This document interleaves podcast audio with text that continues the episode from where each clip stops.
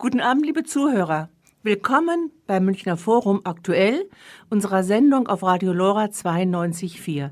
Heute zu unserer ersten Sendung im neuen Jahrzehnt begrüßen wir Sie herzlich.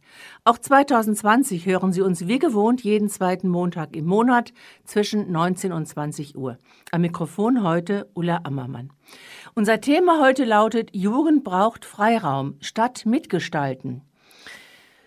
Und wir werden heute auch musikalisch mit der zum Thema gehörigen Musik begleitet, heiße Songs aus den aktuellen Charts. Worum es geht? Junge Menschen nutzen urbane Freiräume, Straßen, Passagen, Plätze, Brachen und Grünflächen.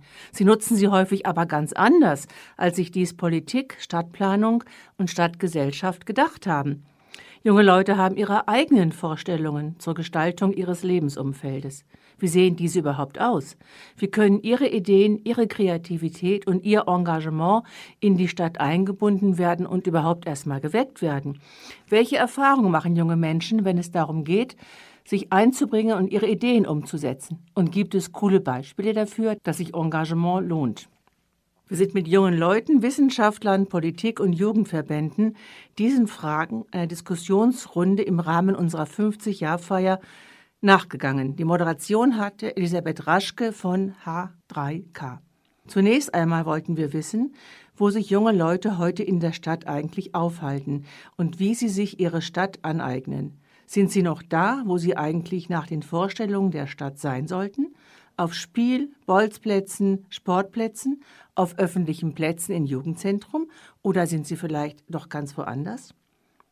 Professor Dr. Ulrich Deinet Forschungsstelle für sozialraumorientierte Praxisforschung und Entwicklung an der Hochschule Düsseldorf hat in Umfragen und Gesprächen mit Jugendlichen im Ruhrgebiet festgestellt, die neuen Räume, in denen sich junge Menschen heute treffen und aufhalten, sind nicht mehr länger der öffentliche Raum und öffentliche Einrichtungen.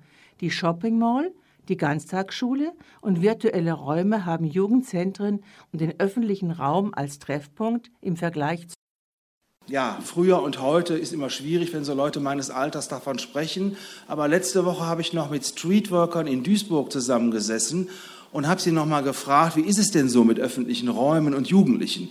Weil ich ja schon in der Vorbereitung auf diese Veranstaltung war. Und da sagte einer, sie, sie sind nicht mehr da, wo wir sie sonst getroffen haben. Also die Streetworker, zumindest in Duisburg, die haben das Problem, die hatten früher so feste Touren und da wussten sie, da halten sich Jugendliche auf. Da sprach man auch noch von Klicken. Das klingt schon fast irgendwie nach 70er Jahre. Klicken, was ist das denn? Also Szenen, Orte und ich glaube, das hat sich deutlich verändert. Wir gehen mal eine kleine Stadt weiter, das ist Oberhausen. Und da sieht man bei der Frage Kreuze an, welche der folgenden Orte und Treffpunkte für Jugendliche du kennst oder besuchst. Zentro, die größte westdeutsche Shopping Mall, Hauptbahnhof, Marktstraße, Bero Zentrum, McDonald's, Burger King. Das äh, ist immer das Gleiche. Auch im ländlichen Raum spielen auch kleine Shopping Malls oder kleine Einkaufsmöglichkeiten äh, immer eine große Rolle. Und auch hier kommt dann sozusagen die erste sozialpädagogische oder Kultureinrichtung, ist, glaube ich, äh, Café Extrablatt, die kommen also weiter unten. Und das ist überall so, da ärgern sich manchmal die Fachkräfte drüber.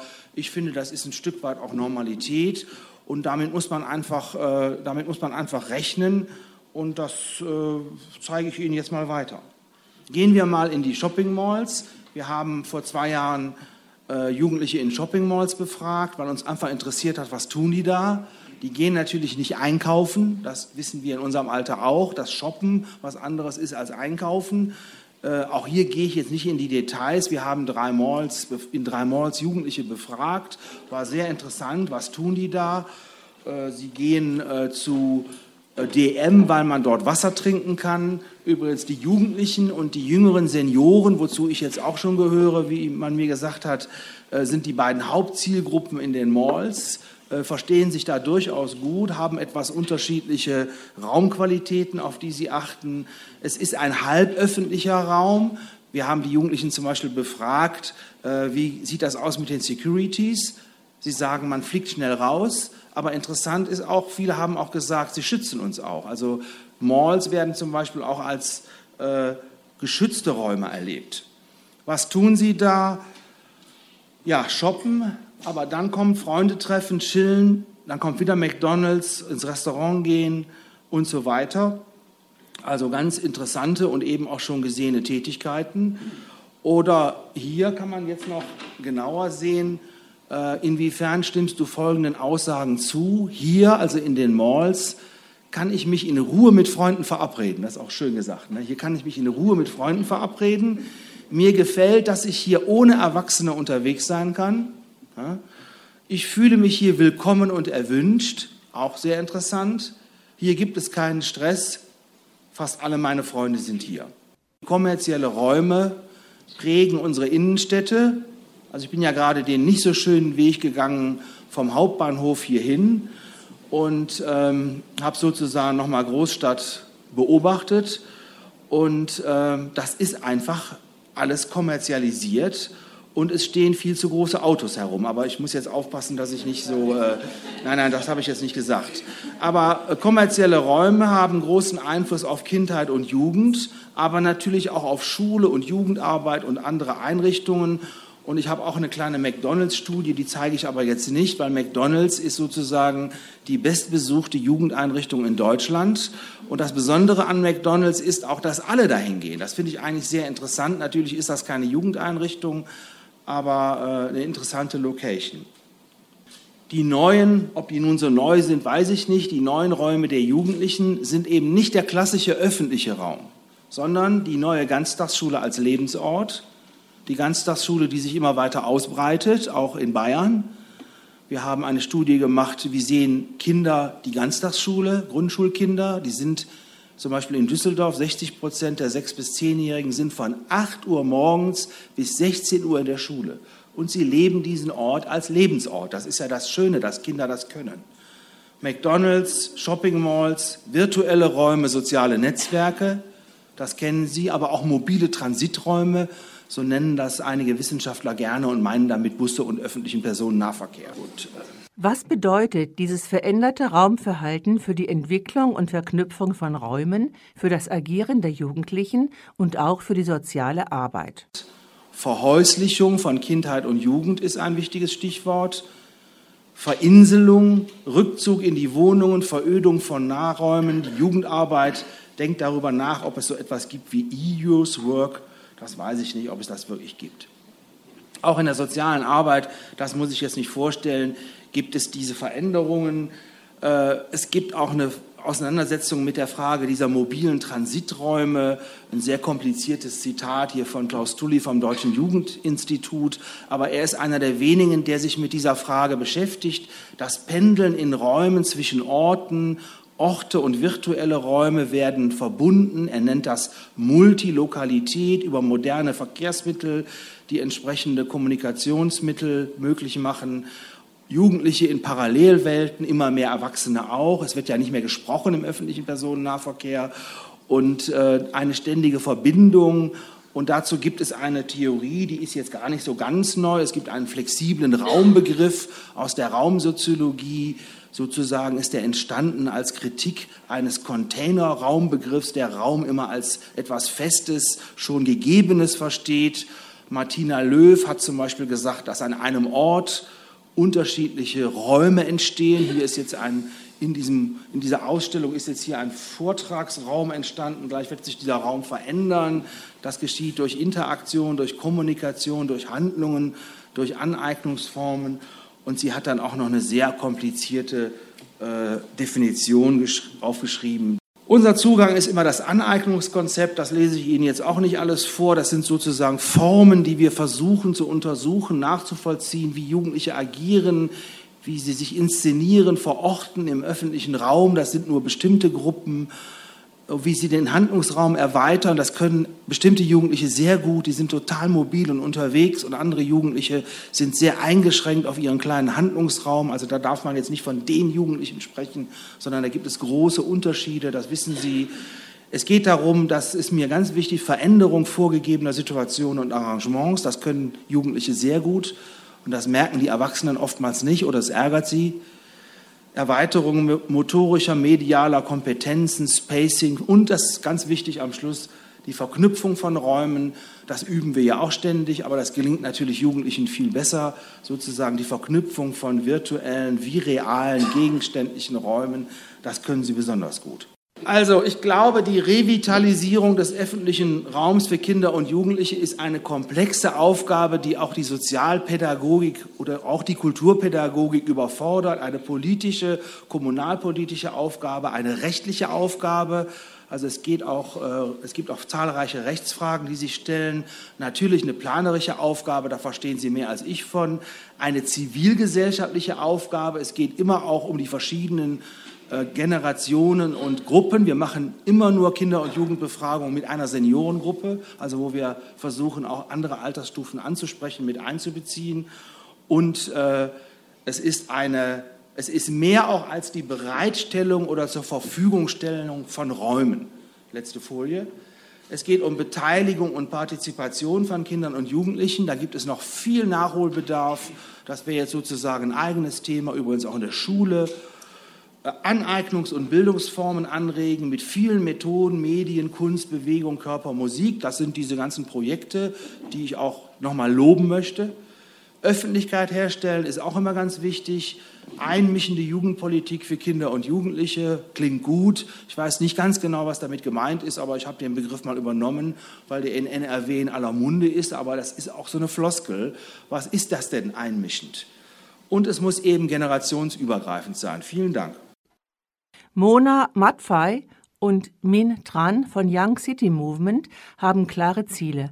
Ein schöneres und lebenswerteres München, gerade auch für junge Menschen. München jugendfreundlich gestalten und künftigen Generationen Freiräume bieten, in denen Kinder und Jugendliche sie selbst sein, sich ausleben dürfen und in denen sie nach ihren Bedürfnissen aufwachsen können. Light at Sports Night war eines ihrer Projekte.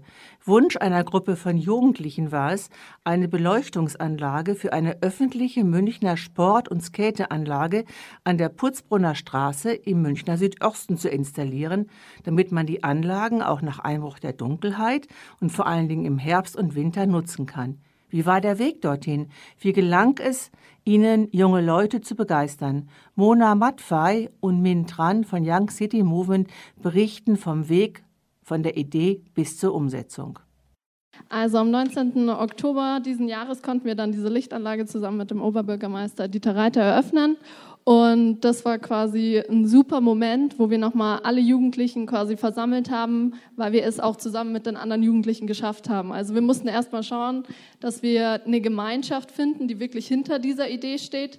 Wir sind ja davor, hatten wir das schon im Film erzählt, wir haben viele Workshops gemacht, ähm, Treffpunkte. Also es geht auch bei Jugendlichen um das Format, wie geht man auf Jugendliche zu.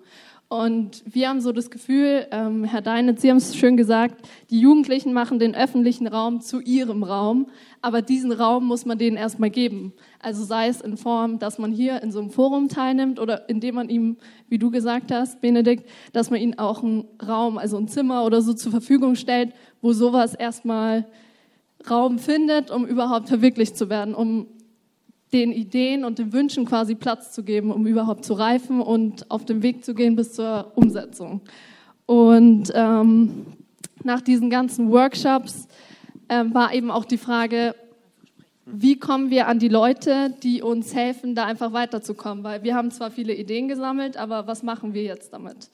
Und wir hatten das Glück, dass uns quasi ein Team aufgefangen hat, die uns auch viel abgenommen hat, wie beispielsweise bürokratische Sachen. Wir wollten diesen Platz, wir wollten diese Veranstaltung, haben gesagt, oh, ist doch cool, wenn wir einmal exemplarisch zeigen, wie ist es, wenn man Licht an diesem Platz ähm, für einen Abend ähm, hat und wird es überhaupt angenommen? Ist es jetzt nur eine Idee von ein, zwei Jugendlichen oder steht da wirklich eine große Gemeinschaft dahinter, die das dann auch unterstützen würde, wenn sie sehen, hey, da sind Leute, die bündeln uns und quasi und zusammen schaffen wir das, um so ein Projekt eben umzusetzen.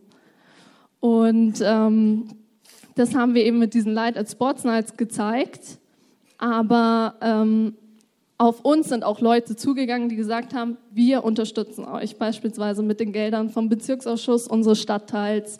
Oder das sind aber Sachen, die uns, wo wir ganz offen sind, die uns auch zugefallen sind. Also da sind die Leute auf uns zugegangen. Und ich glaube, auch Herr Deinert hat es in seinem Vortrag gesagt, die Jugendlichen freuen sich, wenn man sie fragt, ja, was kann man denn für euch tun? Also man muss wirklich auch mal aktiv auf die zugehen, aber auch so Sachen, die jetzt drumherum um die ganzen Wünsche und Ideen sind, wie eben die Bürokratie, die ganzen Anträge ausfüllen, das einfach mal wegnehmen, weil es geht wirklich um die Kreativität, wie sie ihren Raum in der Zukunft von München oder ihrem eigenen Stadtraum einfach gestalten möchten. Was ich noch sagen möchte ist, ähm, du hast eigentlich schon alles gesagt, äh, der Herr Deinet hat schon alles gesagt, der Benedikt hat schon alles gesagt. Ich kann nur äh, zustimmen zu all dem, was ihr schon vorgetragen habt. Was uns jetzt speziell noch wichtig war, ist, ähm, wir hatten diese Befragung gemacht bei den Jugendlichen, um zu schauen, was habt ihr denn alles für Baustellen? Was findet ihr denn schon gut? Und wir haben geschaut, was die Mehrheit natürlich so will. Und was wir natürlich realisiert haben mussten und auch gehabt, ge gehabt hatten, war einfach, dass wir nicht alles auf einen Schlag hinkriegen. Und ähm, wir haben uns dann den Fokus rausgenommen. Lieber nehmen wir jetzt eine Sache raus, machen wir das jetzt gescheit, dass die Jugendlichen mal sehen, boah, da funktioniert ja was, da passiert ja was. Anstatt einen Vortrag zu machen, eine kleine Befragung, ja, und jetzt haben wir euch befragt und jetzt äh, versinkt es wieder in irgendeine Ö in einer Einöde.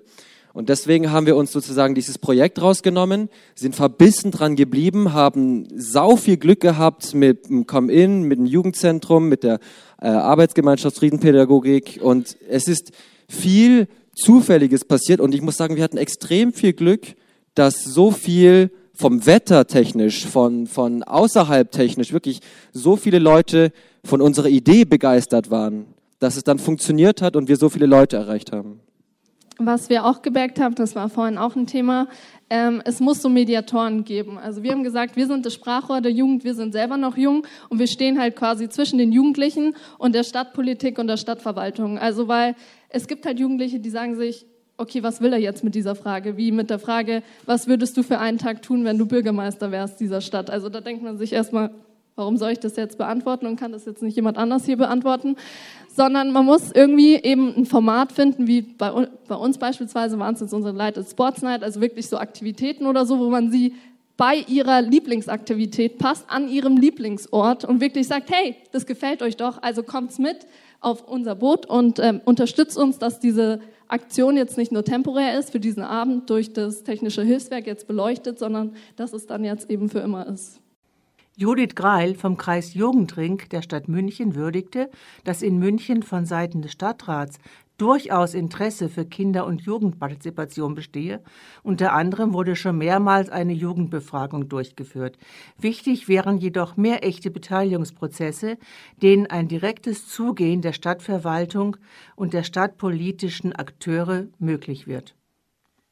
Ich finde, wichtig wäre, mehr Beteiligungsprozesse zu initiieren und vor allem auf die Jugendlichen zuzugehen. Ich fand super, dass ihr das Projekt gerade vorgestellt habt von Young City Movement, weil das zeigt, dass es genau dann funktioniert, wenn die Stadtverwaltung, wenn der Stadtrat auf die Jugendlichen zugeht und vor Ort mit ihnen gemeinsam was erarbeitet. Weil andersrum funktioniert es immer relativ wenig, wenn man dann in so eine Behörde eingeladen wird, ne, um den Behördenscham ein bisschen zu spüren. Ich weiß nicht, was, was da der Hintergrund ist. Oder zu einer Podiumsdiskussion eingeladen wird. Das ist für Jugendliche einfach nicht so ansprechend. Und ich glaube, oder bei mir entsteht zumindest der Eindruck, dass seitens des Stadtrats schon ein großes Interesse da ist. Wir machen ja mittlerweile auch die auf ähm, Antrag vom Stadtrat die Kinder- und Jugendbefragung, um eben rauszufinden, was bewegt die Kinder und Jugendlichen in München.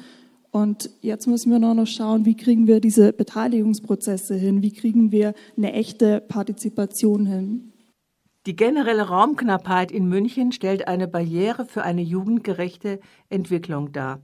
Beatrix Burkhardt, Stadträtin und Vorsitzende der Spielraumkommission, machte dies sehr deutlich. Sie berichtete über ihre Arbeit für ein kinder- und jugendgerechtes Planen, was die Spielraumkommission erarbeitet hat, und ihre persönlichen Erfahrungen mit einem Jugendprojekt in Aubing. Ja, also ähm, Spielraum haben oder hätten wir vielen, wenn man kreativer ist. Es ist allerdings ein bisschen immer eingeschränkt, weil wir immer weniger Platz haben, schlicht und ergreifend. Das heißt, wir haben weder Platz für kreative Nutzung, wir haben weder Platz für sportliche Nutzung. Das heißt, wir, uns gehen sogar die Plätze verloren, was Sportvereine betrifft. Leider Gottes, wir versuchen dann auf die Dächer raufzugehen und zu schauen, dass wir eine Alternative haben. Ähm, wir versuchen bei sämtlichen neuen Wohnbaugebieten Plätze zu retten und zumindest als Grundvoraussetzung schon mal reinzuschreiben, dass wir sowas haben. Und dafür ist diese Spielraumkommission unter anderem auch sehr nützlich. Also ich weiß nicht, ich bin jetzt, glaube ich, seit 20 Jahren in dieser Kommission, aber sie hat jetzt, hat über viele Jahre, ist es ein bisschen im Nirvana verschwunden. Und jetzt seit vier Jahren bemühen wir uns also intensiv, das Ganze wiederzubeleben. Ähm, ich habe nochmal nachgeschaut, das erste Schreiben, also große äh, Prozess war 1999 und seitdem ist also keine weitere große Fortschreibung erfolgt. Wir haben jetzt dieses Jahr heftig diskutiert über Genderspielplätze man sollte es nicht glauben, wie schwierig es ist, manchen Generationen beizubringen, dass Genderspielplätze keine Gefahr ist. Ja, das, das ist, sehr es ist sehr interessant, wenn man sich dann jetzt mit äh, Herrschaften aus unserer Generation unterhält und dann die Kollegen sagen, meine Kinder haben zusammengespielt, dürfen die das dann jetzt nicht mehr? Also man glaubt es nicht. Also wie gesagt, da haben wir uns eingesetzt, wir haben uns jetzt eingesetzt. Äh, es gibt auch jetzt die Flächen in Freiham draußen, wir haben in Riem freie Flächen gehabt. Äh, die werden immer weniger. In Freiham haben wir jetzt eine Chance, diese Plätze zu nutzen, freie Räume zu finden. Also wir bemühen unser Bestes und wir haben vor allen Dingen jetzt durch die ganzen Referate es geschafft, dass das auch in die Vorlagen mit reinkommt. Das heißt, dass die Architekten drüber reden müssen. Also es ist nicht so wie vor 20 Jahren. Ich kann mich erinnern, da ging es um einen Spielplatz in Riem und wir haben das ganz toll mit Echo e.V. gemacht. Und dann kamen die Stadtplaner, die gesagt haben, ist ja schön, was ihr sagt, das interessiert uns aber überhaupt nicht. Das ist anders. Inzwischen haben wir eine Empfehlung und Sie müssen darauf eingehen. Und ich denke, wir sind auf einem guten Weg, der vielleicht noch ein bisschen dauert, aber bewegen uns vorwärts. Wir hatten in Neuaubing ein Projekt, wo wir wirklich die Kinder und Jugendlichen mitgenommen haben bei der Entwicklung eines Stadtviertels. Und man hat gesehen, wie die sich eingebracht haben, wie sie mitgearbeitet haben in den Workshops.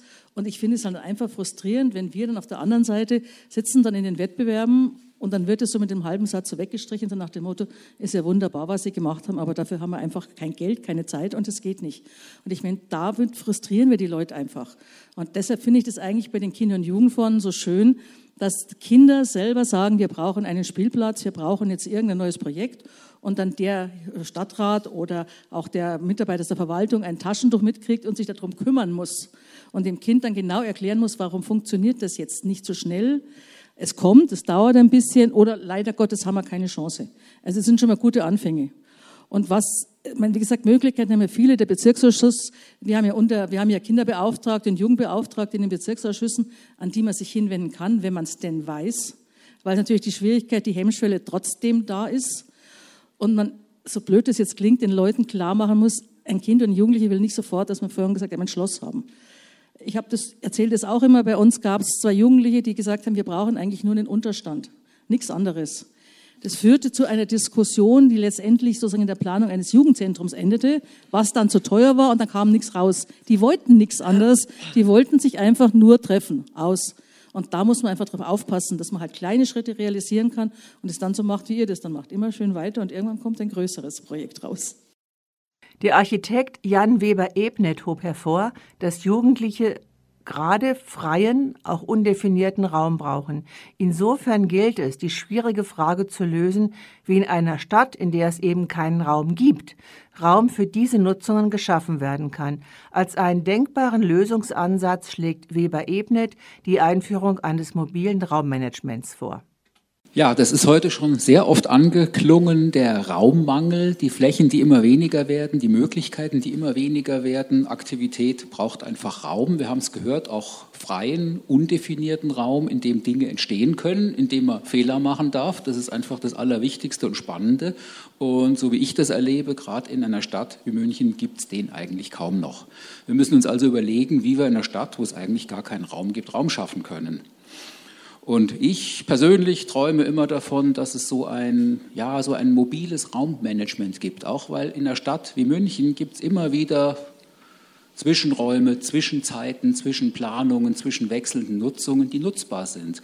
Und wir haben es gehört, wenn man heutzutage, wenn man als Jugendlicher anfängt, etwas zu planen, ist man gar kein Jugendlicher mehr. Wir brauchen also auch ein ganz anderes Verhältnis von Zeit. Wir Architekten denken in zehn Jahren, in 15 Jahren in der partizipativen Stadtentwicklung ist es für uns schon in Planungsprozessen ein Problem, das erwachsenen Bürgern zu vermitteln. Deswegen sagen wir immer, wir brauchen gerade in Programmen wie Soziale Stadt kurzfristige Projekte, wo ein Bürger erlebt, sein Engagement lohnt sich. Er investiert Zeit, er investiert ein Wochenende, er geht in Bürgerversammlungen, er engagiert sich und dann will auch ein Bürger nach einem halben Jahr was Lohnendes sehen, will sehen, es hat sich gelohnt. Ich habe Menschen kennengelernt, ich habe neue Erfahrungen gesammelt und der Raum hat sich vielleicht tatsächlich verändert. Die Pädagogen nennen das die Erfahrung der Selbstwirksamkeit. Das ist für die Erwachsenen wichtig und viel, viel wichtiger für junge Menschen. Und gerade Menschen wie ihr, die einfach in zwei Jahren in einer anderen Stadt zum Studieren sind, die in neuen Freundeskreisen sind, die eine andere Ausbildung machen, die können einfach nicht in fünf und zehn Jahreszyklen denken. Das heißt, wir müssen mit temporären Projekten rangehen, damit man diese berühmte Selbstwirksamkeit erlebt. Und wir brauchen Räume, die auch diesem temporären Gedanken genügen. Wir brauchen gar keine Räume, die jetzt 30 Jahre zur Verfügung stehen. Wir brauchen keine Planungen mit Baugenehmigungen, die 100 Jahre halten aus Edelstahl und die allen Nutzungen genügen. Es macht es viel einfacher, wenn man temporär plant.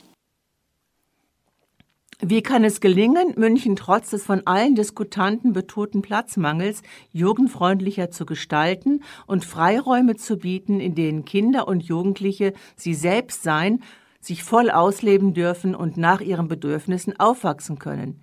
Welche Formate sprechen überhaupt Jugendliche an? Wie erreicht man Engagement? Wie erreicht man überhaupt die Jugendlichen?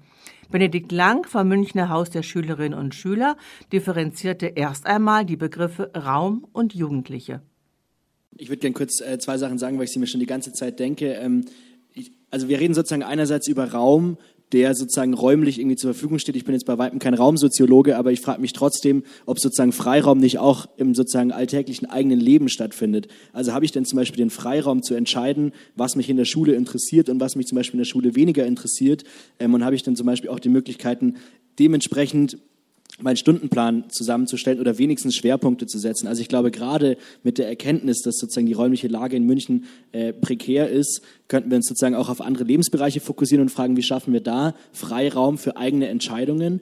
Und was ich auch noch einbringen will, ist, dass ich glaube, dass es sozusagen die Jugend nicht gibt. Also wir sprechen darüber, dass die Jugend Freiraum braucht. Und wenn ich aber sozusagen den Jugendlichen im Hasenbergel frage, hat der wahrscheinlich eine ganz andere Idee als irgendwie ein äh, Studierender, der in der Max-Vorstadt wohnt. Ähm, da muss ich irgendwie auch mir überlegen, ähm, wie schaffen wir es denn, dass wir sozusagen nicht nur Freiraum bringen, der sozusagen bestimmte Engagementformen befördert oder der sozusagen bestimmte Aspekte befördert, sondern wie schaffen wir es tatsächlich, dass auch der gesamte Raum, den wir haben, eben auch nicht nur für Jugendliche, ähm, sondern im Prinzip für jeden Einzelnen individuell mit seinen Anforderungen nutzbar ist. Das sind auch so zwei Sachen, die ich ähm, äh, sozusagen, die mir auffallen, wenn wir so diskutieren.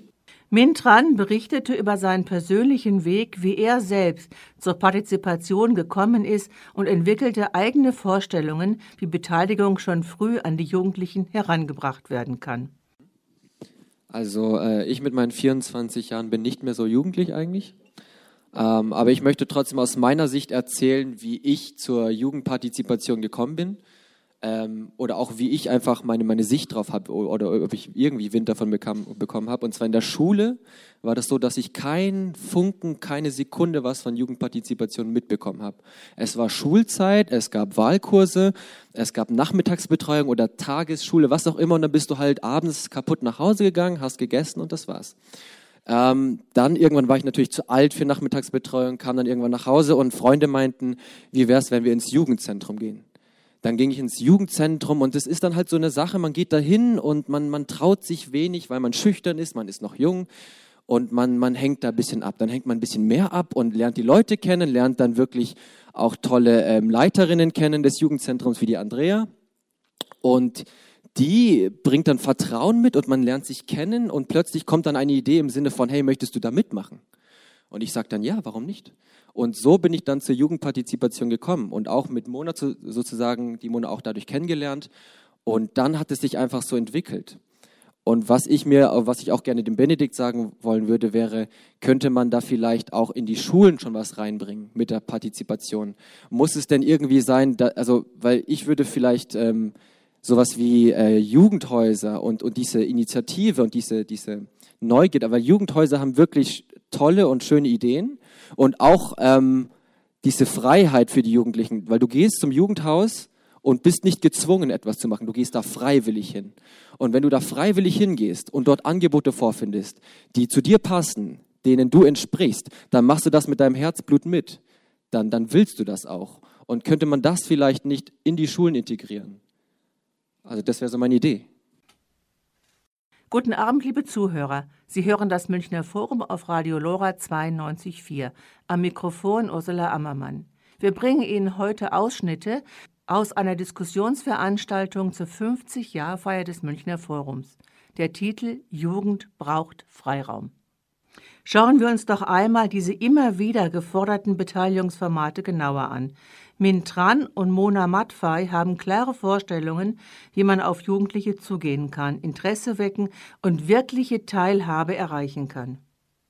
Wir meinen auch, man muss auch eben klein anfangen, nicht nur mit kleinen Projekten, sondern man lernt ja in der Schule im Sozialkundeunterricht, wie wird, kommt der Bundestag zustande, wie wird der Bundespräsident gewählt. Aber wie man seinen eigenen kleinen Kosmos gestaltet, das lernt man nicht. Und ich finde, man sollte klein anfangen und erstmal das lernen und schauen, was kann ich in meinem kleinen Kosmos und dann in meinem Stadtteil und so weiter. Also man muss erstmal klein anfangen und lernen, wie überhaupt das Ganze läuft. Also wir wurden da auch reingeschmissen und wussten nicht, wie es funktioniert. Und dann lernt man halt diejenigen kennen, die dich quasi an die Hand nehmen und sagen, so und so funktioniert es. Verfolgt weiter eure Idee, aber wir zeigen euch den Weg dahin. Und das ist wichtig, das braucht man einfach. Meine Meinung hat sich ein bisschen äh, verändert, dadurch, dass ich ein paar mit, äh, Beiträge natürlich mitbekommen habe. Und ich würde sagen, äh, es braucht auf jeden Fall, wie ich, ich teile da vollkommen die, die Meinung mit dem Benedikt, äh, dass die Jugend mit integriert wird in die Politik, dass die Jugend nicht behandelt wird wie, ah, ihr seid ja die kleinen Kinder und jetzt werfen wir euch mal was hin, sondern ihr seid ein Teil von unserer Stadt, ihr seid ein Teil und ihr werdet dann dafür Verantwortung tragen in Zukunft. Und deswegen müssen wir die reinholen und auf gleicher Augenhöhe sozusagen mit denen reden. Ich möchte nochmal darauf eingehen, was Frau Burkhardt am Ende jetzt nochmal gesagt hat. Es ist schön und gut, dass dann jemand unsere Anträge und so weiter in beispielsweise so ein Gremium wie den Kinder- und Jugendhilfsausschuss tragen kann, aber dann nimmt man es uns ja wieder aus der Hand. Und ich finde, Jugend partizipieren lassen heißt ja, Jugend teilhaben zu lassen oder teilnehmen zu lassen. Und wenn sie es uns aus der Hand nehmen, dann nimmt die Jugend daran nicht mehr teil. Und ich finde, dann hat man Jugendpartizipation nicht verstanden. Zum Ende der Diskussion wollte die Moderation wissen, was bei den Teilnehmenden hängen geblieben ist, was sie mitnehmen für ihre praktische Arbeit. Benedikt Lang vom Haus für Schülerinnen und Schüler und Judith Greil vom Kreis Jugendring dazu. Ich nehme zwei Sachen mit. Ich nehme einerseits diesen Begriff der vertikalen äh, Nutzung sozusagen nochmal mit. Also ich fand es sehr bereichernd, ähm, was sozusagen zum Thema äh, Zeit auch vor allem gesagt wurde, also diese ganze Tempo, ihre Nutzungsgeschichte.